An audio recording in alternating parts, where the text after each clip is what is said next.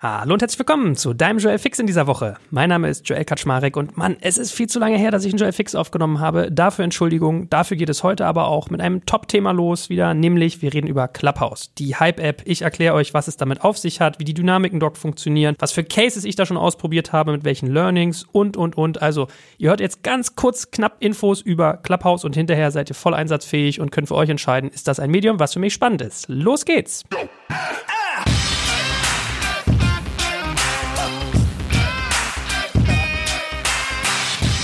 Gut, also wenn heute Clubhouse auf einen Blick der Titel ist, stimmt's ja eigentlich nicht, eigentlich mehr auf ein Hören sozusagen. Clubhouse, also eine App, die neu am Start ist, kommt aus dem schönen USA, wie natürlich alles innovative Gefühl dieser Tage. Und ihr müsst euch das so vorstellen, das ist eine App, die es derzeit nur in der iPhone-Welt gibt, also iOS, bisher noch nicht auf Android. Und sie funktioniert wie eine Art Echtzeitradio mit Interaktionselement. So würde ich es mal beschreiben. Ihr müsst euch so vorstellen, ihr meldet euch dort an, erstellt euch ein Profil, also eigentlich nur Name, Vorname, kurze Beschreibung und ein Foto hochladen, könnt euren Twitter-Account hinterlegen hinterlegen und euren Instagram-Account. Und dann könnt ihr einfach Räume aufmachen. Und diese Räume sehen andere Nutzer in ihrem Hauptfeed und können dann in diesen Raum hinzutreten. Und es ist alles nur audiobasiert. Also wenn ihr einen Raum aufmacht, ist nichts mit Kamera oder so, sondern ihr hört wirklich nur die Sprache.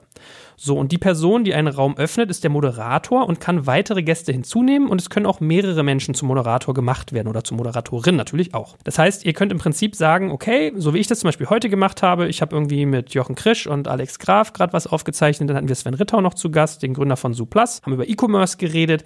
Ich mache dann also Alex, Jochen und Sven zu irgendwie Gästen in diesem Format. Dann sieht man quasi, hey, unter folgendem Titel mit folgender Beschreibung ist gerade ein Event am Laufen, ist gerade ein Raum offen, da reden vier Leute und die Leute können sich da dazuschalten. So, und wenn Ihnen das gefällt, was Sie hören, können Sie dabei bleiben. Wenn es Ihnen nicht gefällt, kann man einfach den Raum wieder, leave quietly heißt das dann, verlassen. Werbung. Aufgepasst! Wenn du ein B2B-Unternehmen bist, möchtest du jetzt deine Sales Pipeline mit neuen B2B-Leads füllen und dafür empfehlen wir dir unseren Partner SalesViewer. SalesViewer lässt sich total einfach erklären. SalesViewer entschlüsselt nämlich Unternehmen, die deine Webseite besuchen und zeigt diese in Klarnamen an. Du und dein Team sehen also ganz genau, wer eure Webseite besucht und wofür sich diese potenziellen KundInnen interessieren. Und dann gibst du einfach Vollgas, denn du kannst diese Unternehmen dann ja zielgenau ansprechen und einfach zu neuen KundInnen machen. Im Marketing und Vertrieb ist das also eine Wahnsinnsunterstützung für die B2B-Lead-Generierung. Deshalb nutzen schon viele Marktführer wie Stepstone, Avato Systems, Spot5, Talon One oder die Vodafone-Tochter Grand Centric Und generieren damit täglich neue B2B-Leads. Und wenn das für dich interessant ist, dann teste SalesViewer doch einfach mal kostenlos. Alles, was du dafür wissen möchtest, findest du unter folgender Weiterleitung digitalkompakt.de slash salesviewer. Und wie immer verlinke ich dir das auch auf unserer Sponsorenseite unter digitalkompakt.de slash Sponsoren. Das war's mit dem Werbespot.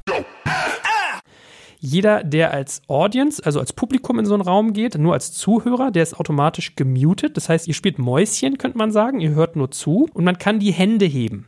Es ist möglich, diese Funktion auch auszustellen. Also man kann als Moderator auch sagen, nee, ich möchte nicht, dass die Leute die Hände heben können, aber per se, per Default könnt ihr die Hand heben und dann haben die Moderatoren die Möglichkeit, euch auch mit auf die Bühne zu heben. Bühne heißt in dem Fall, es gibt einen oberen Bereich, da sieht man die Sprecher und einen unteren Bereich, da ist die ganze Audience, so heißt das dort zu sehen. Und wenn ich jetzt die Hand hebe, werde ich quasi auf den Sprecherbereich mit hochgehoben. Dann ist mein Mikro offen, ich kann sprechen und die Leute hören mich. Und es ist ganz interessant, es entsteht irgendwie so ein gewisser Verhaltenskodex auch gleich. Also man hat schnell gelernt, dass jeder, der nicht spricht, sich idealerweise muten soll sollte, weil man hört dann gerne mal irgendwie Tippen von der Tastatur oder Klicken von der Maus oder jemand rumpelt mit dem Geschirr. Und wenn man neu auf so eine Bühne kommt, ist eigentlich in der Regel der Fall, dass man erstmal sich mutet und dann geht der Moderator hin, spricht den oder die Person an und die kann dann im Prinzip ein Statement sagen oder auch eine Frage stellen. Und dann habe ich die Möglichkeit, als Moderator die Person auch wieder in die Audience zurückzuschieben. Also es ist ja ein Medium, was noch super jung ist. Ja, wir sprechen hier von irgendwie gefühlt ein, zwei Wochen. Aber es ist, was man jetzt so sieht, schon eine Art Standard geworden, dass jemand, der eine Frage aus dem Publikum stellt, dann anschließend schnell wieder ins Publikum zurückgeschoben wird. Weil es ist auch relativ schwierig, wenn man viele verschiedene Stimmen hört, immer zu unterscheiden, wer das ist. Aber man sieht immer anhand so einem kleinen graubraunen Kreis, der um die Gesichter rum ist, also um die Fotos, die Icons der Leute, wer gerade spricht. So. Und jetzt sitzt man so da. Also ich glaube, so wie ich es beschrieben habe, ist eigentlich ganz treffend. Das ist irgendwie ein Echtzeitradio mit Interaktivelement. Also es ist wirklich so, Leute unterhalten sich und es können alle möglichen Themen sein, ja. Ich habe da Musikdiskussionen gesehen, Fußballdiskussionen, Leute, die über Gesundheit reden, Politikdebatten. Wir haben ganz viel über E-Commerce, über Führung, über was weiß ich nicht was gemacht. Und man kann sich halt dazuschalten. So. Und ad hoc denkst du erstmal so, hey, was ist denn das? Es ist ja wie Radio mit App basiert und irgendwie ein bisschen interaktiv. Aber es hat schon einen interessanten Sog. Und ich glaube, was es dieser Tage krass macht, und da kommen wir so zu den Dynamiken jetzt auch schon mal, ist, dass dort halt sehr viele Menschen Menschen sind, sehr regelmäßig. Also wenn ich so meine Peer Group angucke, dann sehe ich da immer wieder die gleichen Nasen immer wieder eintauchen in Themen, mitten am Tag auch. Also wirklich zu Tageszeiten wie 12.30 Uhr oder sowas. Und teilweise halt wirklich krasse Leute. Also ich habe es gehabt, dass wir irgendwie Podcasts aufnehmen zu einem Thema und dann kommt irgendwie ein anderer Gründer aus dem Bereich, ist auf einmal mit auf dem Panel in Anführungsstrichen und diskutiert dazu. Das heißt, man hat gerade ein super hohes Nutzerwachstum. Jeder teilt gerade irgendwelche Clubhouse-Sessions auf LinkedIn, auf Facebook und Co., dass er die macht und dass man die Leute dazu einlädt. Und es sind halt wirklich viele relevante Leute dort. Also ich habe zum Beispiel gesehen, ist glaube ich so der Classic, Thomas Gottschalk hat eine Session gemacht mit Kai Diekmann oder ich habe gesehen, Philipp Amthor macht irgendwelche Politdebatten über die CDU. Ich habe ganz bekannte Gründer gesehen, die dort aktiv sind. Also das ist, glaube ich, der spannende Case gerade, dass obwohl diese App, und das sollte man jetzt, glaube ich, noch dazu sagen, momentan begrenzt ist. Also es ist so, man muss einen Invite haben, um sie benutzen zu können. Ich kann sie mir installieren, dann werde ich auf eine Warteliste gesetzt und dann können die Nutzer, die schon drin sind, sehen. Also ich sehe in meinem Adressbuch, hey, da ist gerade jemand, hat sich angemeldet, der kommt aber nicht rein, möchtest du ihm einen deiner Invites geben? Dann kommt die Person erst rein. Man kann sich weitere Invites verdienen. Am Anfang hat man immer zwei, wenn man Räume öffnet, aktiv ist und so weiter und so fort. Und obwohl das so begrenzt ist, sind extrem viele Leute dort. Und ich glaube, also mir geht es ja ehrlich gesagt so, ich finde ja so ein Hype, ich sag immer zuwider, da kommt man sich so dullig vor. Und diese Invite-Systeme sind ja eigentlich auch echt altbacken. Das hat man gefühlt vor fünf Jahren schon gesehen. Ja, jeder darf nur zwei Leute einladen und dann entsteht auf einmal so ein Herdentrieb und so. Aber es funktioniert aus unterschiedlichen Gründen dort wohl. So, was sehe ich denn dort für Leute momentan, wenn ich die App jetzt aufmache? Also Stand Ende Januar 2021 sind dort aus meiner Wahrnehmung super viele Investoren, also aus meiner Peer Group ganz viele VCs, die das Ding, glaube ich, auschecken wollen, um mitreden zu können, um zu verstehen, was da passiert. Es werden garantiert vergleichbare Modelle aufkommen, man muss sich informieren, wo man rein investiert und Journalisten relativ viele, aber auch ganz viele Unternehmer und Gründer, ehrlich gesagt. Und die Anzahl an Rooms, die irgendwie hochpoppt, das ist wirklich explosionsartig. Also interessanterweise schälen sich, glaube ich, von den Uhrzeiten und ich möchte euch ja, wenn ihr jetzt hier zuhört, Learnings geben, oft Zeiten raus, wo man so ein bisschen Entspannungsmodus hat. Also viele Dinge gehen so ab 17, 18 Uhr los bis in den späten Abend hinein, aber auch um die Mittagszeit. Also ich habe zum Beispiel mit Florian Heinemann ein QA gemacht um 12.30 Uhr. Da haben mal eben aus dem Stand 500 Leute live zugehört, eine Stunde lang. Also eine Stunde lang hatten wir dauerhaft 500 Menschen, also immer mal changierend und wechselnd. Und das ist, glaube ich, auch so das andere Momentum, was gerade passiert. Man hat halt sehr hohes Nutzerwachstum auch bei der Followerschaft, bei der eigenen. Ich bin in, weiß nicht, drei Tagen, glaube ich, auf über 1000 Follower gekommen, also 1100 so in dem Dreh. Und ich glaube, wenn man sich noch mehr anstrengt oder schon eine existierende Reichweite hat, geht auch noch mehr. Also Philipp Westermeier zum Beispiel, habe ich gesehen, hat 18.000 Follower. Oder so ein André Bajorat hat 3.000 bis 4.000 teilweise. Ja, also man merkt so, die guten Performer sind im vierstelligen Bereich zwischen 1 und 5.000 Euro. Und dann gibt es so, wenn man eine gute Personenmarke hat, noch so ein bisschen Outperformance, dass das noch deutlich höher geht. Derzeit sind meines Wissens Räume auf 5000 Zuhörer begrenzt, also bis zu 5000 Menschen können zuhören. Und mittlerweile, ich muss sagen, der Standard ist eigentlich, dass so gefühlt 100, 120 Leute mal zuhören. Gerne aber auch mal 400, 500, 800, 900.000. Also in der Regel, was ich so sehe, bewegt sich zwischen 150 und 1100 Hörern in so einem Raum. Und ich erzähle euch gleich auch noch so ein bisschen Cases, was wir dort bisher schon gemacht haben. Aber vielleicht erstmal nochmal abgerundet, was so die wichtigsten Dynamiken sind. Also man hat, wie gesagt, krasse Leute dort. Es ist unglaublich interaktiv und die Leute, also zumindest in meinen Fällen bisher, wissen sich zu benehmen. Ja, das heißt, wir haben eigentlich immer die Situation gehabt, dass Leute sehr höflich waren, dass sie ihre Mikros ausgestellt haben, wenn sie nicht geredet haben, dass sie wirklich to the point waren, auch gar nicht gestottert haben oder so. Also sehr viel Sicherheit bei den Nutzern dessen. Das fand ich relativ faszinierend und die Leute sind halt gar nicht so pöbelig. Also man könnte ja auch erwarten, dass wenn man da über ein Geschäftsmodell redet, wie wir heute zum Beispiel, dass jemand sagt so, hey, hallo, ich arbeite bei einer der Firmen, ihr erzählt ja völligen Scheiß oder dass einfach Leute dazwischen quäken und Quatsch machen, ist gar nicht so. Bei mir hat es so eine Funkassoziation Assoziation geweckt. Ich weiß, ich habe mal irgendwie einen äh, Jungen kennengelernt, mit dem habe hab ich irgendwie Zeit verbracht und der hatte im Auto seiner Mutter so ein Funkgerät, so einen Kurzwellenempfänger drin. Und wenn man gefunkt hat, war es früher immer so, Leute haben sich auf einer Frequenz unterhalten und dann musste man, während die gerade nicht geredet haben, dazwischen kommen und x-mal sagen x-mal. Und dann haben die gesagt, x gehört. Und nach einer Weile haben die dir dann erlaubt, quasi in diese Konversation einzusteigen. Und da ist es ja so, da kann halt beim Funken immer nur eine Person reden, nämlich die, die gerade den Schalter drückt. Und ich weiß noch, ich habe dann sowas auch mal gemacht, habe x-mal gesagt, dann haben die gesagt, ja, wir lassen das x-mal rein. Ich sage, danke, ich bin drin. Und die haben gedacht, ich will sie verarschen, ja. Ich habe als, als, da war ich glaube ich zwölf oder sowas. Ich hatte diese Dynamik noch nicht so richtig verstanden. Und das ist aber hier sehr, sehr ähnlich. Und die Leute wissen sich halt wirklich zu benehmen. Deswegen finde ich das sehr, sehr angenehm. Was ich auch so gesehen habe, eher People Brands. Also ich habe anfangs meinen Account digital kompakt genannt und dachte ich, nee, ist glaube ich besser den Joel zu nennen. Man kann ihn einmal umbenennen, also wenn ihr eure Handynummer und daran seid ihr gebunden, da hinterlegt, um einen Account anzulegen, könnt ihr euch einen Namen vergeben. Die Plattform will eher Echtnamen und ihr könnt einmal ändern, sowohl euren Anzeigenamen Vollnamen als auch euer Ad. Also ich heiße jetzt zum Beispiel Ad individuell. Abonniert mich gerne auf Clubhouse, folgt mir dort. Ad individuell. Oder man hat ja den Vollnamen Joel Kaczmarek. Das heißt, beide Elemente gibt es. Es gibt einmal so ein Handle quasi und einmal Namen und beides kann man einmalig ändern. Also ich habe es von Ad dekompakt geändert auf Ad individuell und von digital Leerzeichen kompakt auf Joel Kaczmarek. Das geht einmal. So. Kommen wir vielleicht mal so nochmal auf den, kurz auf den Verhaltenskodex zu sprechen. Also eigentlich relativ einfach erklärt. Man äh, benimmt sich auf der Bühne, stellt Fragen, stellt sich aber auch kurz vor. Viele benutzen es natürlich auch gerne für so Mini-Pitches, ist ja auch okay, aber man mutet sich, wenn man nichts sagt. Und als Moderator habe ich so gelernt, sollte man die Leute wieder reinschieben in die Audience, wenn sie ihre Frage abgeschlossen haben. Man kann sie auch wieder hochholen. Also es ist nicht nur so, dass jemand melden muss, um auf die Bühne zu kommen. Ich kann auch eine Person antippen und dann sagen, frag sie, einen Sprecher zu werden, lad sie ein. Invite as Speaker ist das dann, glaube ich. So.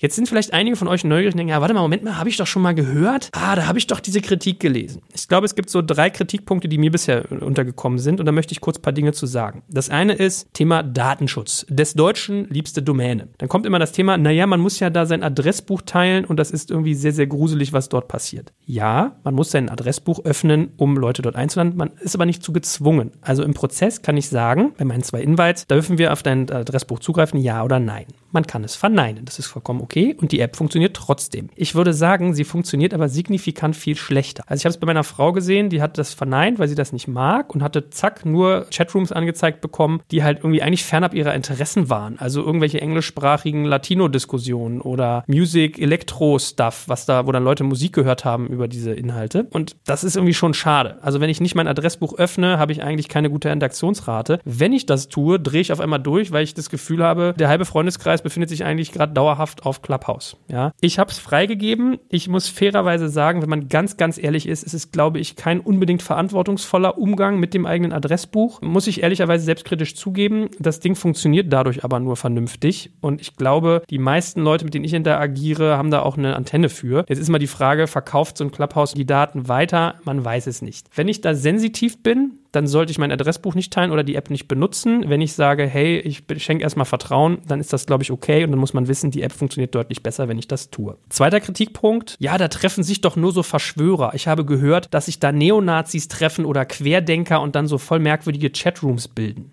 Ich würde sagen, es ist immer so im Leben, dass Menschen merkwürdiger Gesinnung sich in irgendwelchen Hinterräumen treffen und sich dort in Rage reden. Man kann jeden Nutzer melden und man kann jeden Raum melden. Man kann sozusagen wirklich kritisieren und was man so hört, ist Clubhouse auch noch relativ sensitiv, Anbieter zu sperren. Ich würde also sagen, ja, man sollte immer sensitiv sein. Es ist ein Kommunikationsmedium und Menschen benehmen sich komisch, wenn sie kommunizieren. Das passiert, aber ich glaube, es ist nicht dem Medium Clubhouse inhärent. Und es kommt nochmal hinzu, es geht dort um gesprochene Sprache. Also es ist schon ziemlich intim und persönlich. Man hört halt echt ins Zuhause der Menschen rein. Ich glaube, das ist nochmal eine ganz andere Achse, als wenn jemand anonym irgendwo drunter kommentiert. Wenn ich in einen Raum gelangen sollte und ich sehe worum es in diesen Räumen geht, ich kann mich ja dagegen entscheiden, kann ich ihn auch melden. Ich kann sagen, hey, ich möchte den gerne melden, hier gibt es ein Incident, bitte gegen vorgehen. Oder auch einzelne Nutzer, wenn jemand rechtsradikalen Scheiß erzählt, sexuelle Belästigung äh, vollführt oder, oder, oder. Das kann ich also tun. Von daher, ich würde sagen, an der Ecke ist es für mich nicht wesentlich schlechter oder anders als andere soziale Medien. Dritter Punkt, Pöbeleien. Man hört so, dass Leute halt gemobbt und diskriminiert wurden in solchen Räumen. Same hier. Ich glaube, man kann halt über jedes soziale Medium sagen, dass es solche Dinge leider gibt. Und dann ist es an der Nutzerschaft, sich dagegen aufzulehnen. Und auch hier gilt, man kann halt Nutzer melden, wenn sie einen schlecht behandeln. Das ist natürlich immer eine Frage bei so einer Skalierung, wie schnell dann was passiert, ja, aber man hat zumindest die Möglichkeit, das funktioniert also. Jetzt möchte ich gerne euch ein bisschen Cases erzählen, dann kommen wir auch schon langsam zum Schluss, es soll ja kompakt bleiben, was wir bisher dort gemacht haben. Also, meine erste Aktion war, ich habe mit Florian Heinemann ein QA gemacht, also man konnte Fragen einreichen zum Thema Business Building, wie baue ich ein Unternehmen auf. Wir haben das um 12.30 Uhr nach einem Podcast gemacht, den wir aufgenommen haben, einfach mal zum Test. Wir hatten, wie gesagt, dauerhaft 500 Hörer und meine Abonnentenschaft ist, glaube ich, von 200 auf 800 oder 900 hochgeklettert. Instant. Hat sehr gut funktioniert funktioniert, schöne Fragen dabei gewesen, hat viel Spaß gemacht. Dann bin ich hingegangen und habe mit David Wortmann, der bei uns den Deep Dive Cleantech macht, also ein Format im Bereich Klima, könnte man sagen, und Umwelt, haben wir auch so eine kleine Session gemacht. Da war der Manuel Heisenberg dabei. Das ist lustigerweise wirklich auch der Enkel von Werner Heisenberg, der die Heisenbergsche Unschärferelation erfunden hat. Und dann hatten wir noch den Ferry Heilemann an Bord, der halt ein bisschen aus dem Nähkästchen geplaudert hat, wie er teilweise Unternehmen dazu gewinnt, mehr auf Klima und solche Geschichten zu achten, das voranzubringen. Und was soll ich euch sagen? Es war einfach total faszinierend, weil wir haben da diskutiert, es war echt ganz interessant und dann kamen so Leute wie der Einhorngründer äh, Philipp Siefer mit auf die Bühne. Wir hatten einen ehemaligen DAX-Vorstand, der auf einmal fleißig mitdiskutierte. Ich habe auch von anderen Chats gehört, wo auf einmal Brigitte Zypris irgendwie auf dem Board saß. Also es ist relativ faszinierend, was da in Interaktion passiert und es passiert auch wirklich wiederholt. Also ich habe auch eine andere Gelegenheit gehabt, da habe ich mit Gunnar Lott, das ist ein sehr toller Podcast-Moderator, Gaming-Experte, habe ich darüber gesprochen, wie man denn Podcasten betreibt, um davon zu leben. Und dann kam auf einmal der Gründer hier von Nicht Lustig, also diesen Comics auch mit auf die Bühne und hat ganz viel erzählt. Oder wir hatten einen der Macher von 4000 Hertz, was ja auch eine gute Podcast-Bude ist am Start. Dann kamen zwei Gründer sogar von Steady mit auf die Bühne. Wir hatten einen Vermarkter da. Also es ist relativ faszinierend, dass Leute, die halt wirklich spannende Dinge tun, mit auf die Bühne kommen. Und als ich heute mein E-Commerce-Crossover gemacht habe, da sind wir zum Beispiel auch so vorgegangen, wir haben den vollen Podcast aufgenommen, bei uns lokal, haben die Mikros mitlaufen lassen, haben über Suplas, Chewy und Co. gesprochen. Also es ging um Tiernahrung, wie man die online bestellt. Und hinterher haben wir ein QA aufgemacht, haben gesagt, so, ihr werdet jetzt auch in unserem Podcast aufgezeichnet, sofern ihr das denn mögt, stimmt bitte kurz zu, weil das ist wichtig. Das steht in den AGBs drin von Clubhouse, man darf nicht Leute aufzeichnen, ohne dass sie das wollen. Und dann haben wir fleißig diskutiert. Und das ist relativ interessant. Also ein weiteres Learning von mir ist, die Leute hören sehr themenorientiert zu. Also es ist gar nicht so, dass die so browsen und sich treiben lassen, sondern wir haben über Tiernahrung geredet und hatten auf einmal wirklich fünf Leute, die selbst Gründungen im Tiermittelbedarf haben, auf der Bühne. Und Jochen Krisch meinte zu mir, er beobachtet das oft, auch bei seinem K5 TV, dass Leute halt wirklich inhaltsorientiert zuhören. Und wenn ich mal so Revue passieren lasse, ich hatte mit Florian Heinemann nur junge Gründungsinteressierte, ich hatte mit unserer Cleantech-Runde nur Leute, die sich für Umwelt interessieren, von irgendwie Philipp Siefer über den DAX-Typen, der halt äh, auch sich mit dem Thema beschäftigt hat. Beim E-Commerce heute war es so, ich hatte bei Gunnar auf einmal ganz viele Podcast-Interessenten dabei, also das ist offensichtlich ein Muster. Und ich experimentiere noch mit den Uhrzeiten und mit den Themen. Also ich habe 12.30 Uhr Geschichten gemacht, das waren äh, zum Beispiel die Cleantech-Sache und Business Building. Bei Business Building waren 500 Hörer dabei, bei Cleantech glaube ich so 200. Dann haben wir abends mal was gemacht im Bereich Podcasting, das hat auch eigentlich ganz gut gefunden, 250 so. Und heute haben wir um, morgens um 10 Mal gearbeitet, das waren auch 200. Also ihr merkt, es sind eigentlich immer dreistellige Beträge oder dreistellige Anzahl Personen bei fast egal welcher Tageszeit. Das scheint also ganz gut zu verfangen.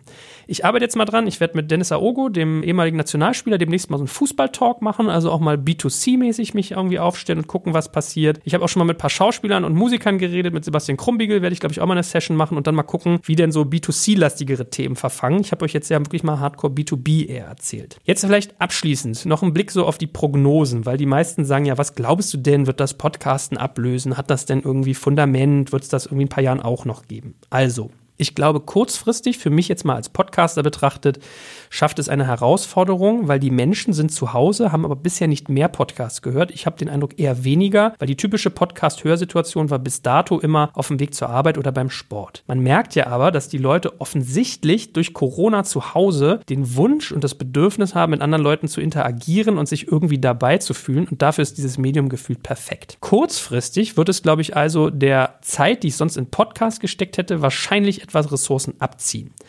Aber langfristig habe ich festgestellt, das hat David Wortmann lustigerweise zu mir gesagt, der meinte, ey, ich habe neulich mal beim Arzt gesessen, wollte mir was auf die Ohren packen, Clubhouse konnte ich nicht, wegen Internet darf ich beim Arzt nicht anhaben, habe ich einen schönen Podcast angemacht. Boah, war das ein Genuss. Mal wieder gute Audioqualität und Struktur und nur wenige Stimmen. Also ich glaube, es wird ein toller Kanal sein für Podcaster und wir machen es aber auch gleich mal allgemeiner auf. Das ist ja nicht nur unser einziger Fokus sein, um dort sich neue Hörer zu gewinnen, weil es ist ja audiophiles Publikum offensichtlich, die dann zu schätzen wissen, wenn es gut moderiert ist und am Stück. Also ich glaube, Short-Term wird es irgendwie so ein Thema sein, man muss gucken, was einem abzieht. Long-Term gewinnt man eher. Und insgesamt, wenn ich jetzt mal als neutrale Brand daran denke, ich glaube, Clubhouse ist ein Stück weit ein Corona-Phänomen. Wenn es Corona nicht gäbe, würde es wahrscheinlich nicht so rasant abgehoben sein, wie es das jetzt tut. Und ich glaube, es wird auch eine Abkühlung geben, weil man hat irgendwann genug und derzeit ist es so, es setzt halt schnell eine Überforderung ein. Auf einmal hast du drei, vier, fünf Räume parallel und auch als Macher eines Raumes macht es teilweise nicht so einen Spaß, wenn du siehst, ah, alles klar, da macht gerade Carsten Maschmeyer drüben eine Session, das saugt einem schon mal den eigenen B2B-Kanal quasi leer. Mache ich vielleicht lieber eine halbe Stunde später was und so geht es aber die ganze Zeit. Also ich glaube, wenn das Ding erstmal voll geöffnet wird, wenn da jeder Hinz und Kunst rein kann, dann geht die Explosion nochmal ganz anders hoch. Aber die Frage ist ja, bleibt es und es ist von Dauer. Und ich glaube schon, dass es was Spannendes sein kann, das so als neue Medieninstanz irgendwie aufzusetzen. Ob es jetzt so auf Snapchat-Dimensionen geht, auf Instagram und Co. Da ist vielleicht zu bezweifeln, wird man abwarten müssen. Aber es trifft irgendwie einen Zeitgeist. Es ist interessant interaktiv aggressiv und es gibt ja auch schöne Wege der Monetarisierung. Ich fange jetzt damit an, dass ich Leute angesprochen habe, sie zu fragen, ob sie mir Geld dafür geben, wenn ich in so einer Session öfters mal ihre Werbung oder ihr Produkt erwähne. Und ich glaube, das ist noch sehr hemdsärmlich, das wird man da auch gar nicht so gerne sehen.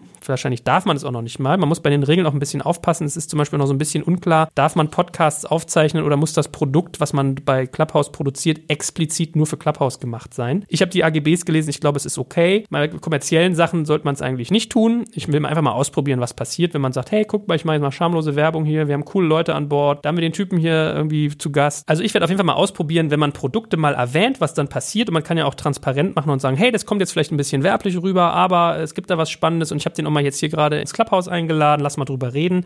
Also ich würde es, glaube ich, nicht aggressiv machen, weil es ist ja auch so ein bisschen verkommen, wisst ihr, ein schönes neues Medium ist da und zack, denkt man schon wieder über Werbung nach. Aber es gibt, glaube ich, trotzdem insgesamt super spannende Möglichkeiten, dort Monetarisierung anzustreben. Einerseits kann man über Werbung nachdenken, denn immerhin müssen 100 Prozent der Menschen, die in dem Raum sind, sich die Werbung anhören. Sie können dem gar nicht entweichen, sie können den Raum verlassen. Aber das könnte eine neue Quote werden, aber per se muss jeder erstmal zuhören und wenn man es nicht zu aggressiv macht, dann könnte das auch gut funktionieren. Und es können aber noch andere spannende Dinge geben. Also ich kann mir total sehr gut vorstellen, dass man sagt, wenn ich erfolgreicher Clubhouse-Betreiber bin, mache ich einen Clubhouse auf und Leute bezahlen mich dafür, dass sie mit mir auf die Bühne dürfen, ja, dass sie bei mir sozusagen Co-Moderator sind oder sowas. Könnte ich mir vorstellen. Oder man wird dafür bezahlt, dass man über bestimmte Themen redet. Oder es gibt, glaube ich, wirklich eigentlich verschiedene Anwendungsfälle, die ich mir vorstellen kann, die da passieren, auch bei den Formaten. Also ich habe ja jetzt bisher klassische Diskussionen gemacht. Ich könnte mir vorstellen, dass man da Geschichten erzählt, gute Nachtgeschichten, Du kannst, glaube ich, wenn du jetzt hier Pornindustrie ist ja jemand, der ganz schnell irgendwie auf sowas auch anspringt. Es gibt ja teilweise ganze Ecken, wo man so sexy Kussgeräusche und sowas, ist ja wirklich bizarr, aber so es gibt es bei YouTube ganze Kanäle, da gibt es auch einen Namen für, der mir gerade entfallen ist, wo man Leuten irgendwie beim Machen von Geräuschen zuhören kann. Oder man könnte Elevator-Pitches dort machen, so im Sinne von äh, Höhle der Löwen, dass ein Unternehmen dort einen Pitch gibt, der Investor gibt Feedback und man kann auch aus der Audience noch Leute hinzuhören. Also es gibt wirklich, wirklich viele Möglichkeiten, dort lustige Inhalte zu machen. Wie gesagt, wenn die Pornindustrie aufspringt, dann spätestens ist das Ding in der Breite. Aber Spaß beiseite. Seite. Das mal als kleiner Ritt durch Clubhouse. Ich hoffe, euch hat das geholfen. Lernt das doch mal kennen, schaut es euch an. Ich glaube, man muss sich immer mit neuen Dingen auseinandersetzen, innovativ bleiben. Und nochmal der Tipp an euch, geht auf Clubhouse, sucht mal individuell beziehungsweise Joel Kaczmarek, folgt mir gerne. Dann kriegt ihr auch mit, was wir bei Digital Kompakt so für coole Sachen machen. Das würde mich sehr freuen. Und ansonsten, ja, bis zum nächsten Joel Fix. Ciao, ciao.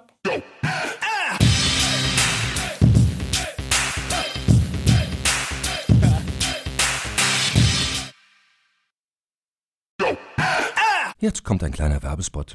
Aufgepasst! Heute habe ich etwas Besonderes für dich. Spendit. Der Benefits-Anbieter aus München hat sich nämlich vorgenommen, Benefits für Arbeitgeber und Arbeitnehmende so attraktiv wie möglich zu machen und die Teammotivation auf ein neues Level zu heben. Dabei will Spendit vor allem eins: Benefits für alle zugänglich und demokratisch gestalten. Egal ob in großen oder kleinen Unternehmen, ob in der Stadt oder in ländlicheren Regionen, ob für Mitarbeitende im Tag- oder Nachtdienst, Mitarbeiter-Benefits von Spendit sind enorm flexibel und unabhängig von Ort und Zeit. Und mit Produkten wie der Spendit Card, Lunchit und Mobility bringt Spendit frischen Wind in die Welt der Mitarbeiterleistungen und setzt auf digitale Lösungen statt Papiergutscheine. Das Spannende für Arbeitgeber und Mitarbeitende, die Benefits sind steueroptimiert. Das bedeutet nicht nur echte Einsparungen für dein Unternehmen und den Lohnnebenkosten, sondern auch mehr Netto vom Brutto für deine Mitarbeitenden. Das sind Gehaltsextras, die deine Mitarbeitenden wirklich brauchen und schätzen werden. Also, wenn du auch die Mitarbeiterbindung in deinem Unternehmen stärken willst, dann schau unbedingt mal bei digitalkompakt.de slash spendet vorbei und hinterlasse einen Gruß von mir. Und wie immer findest du alle Infos auch auf unserer Sponsorenseite unter digitalkompakt.de slash Sponsoren.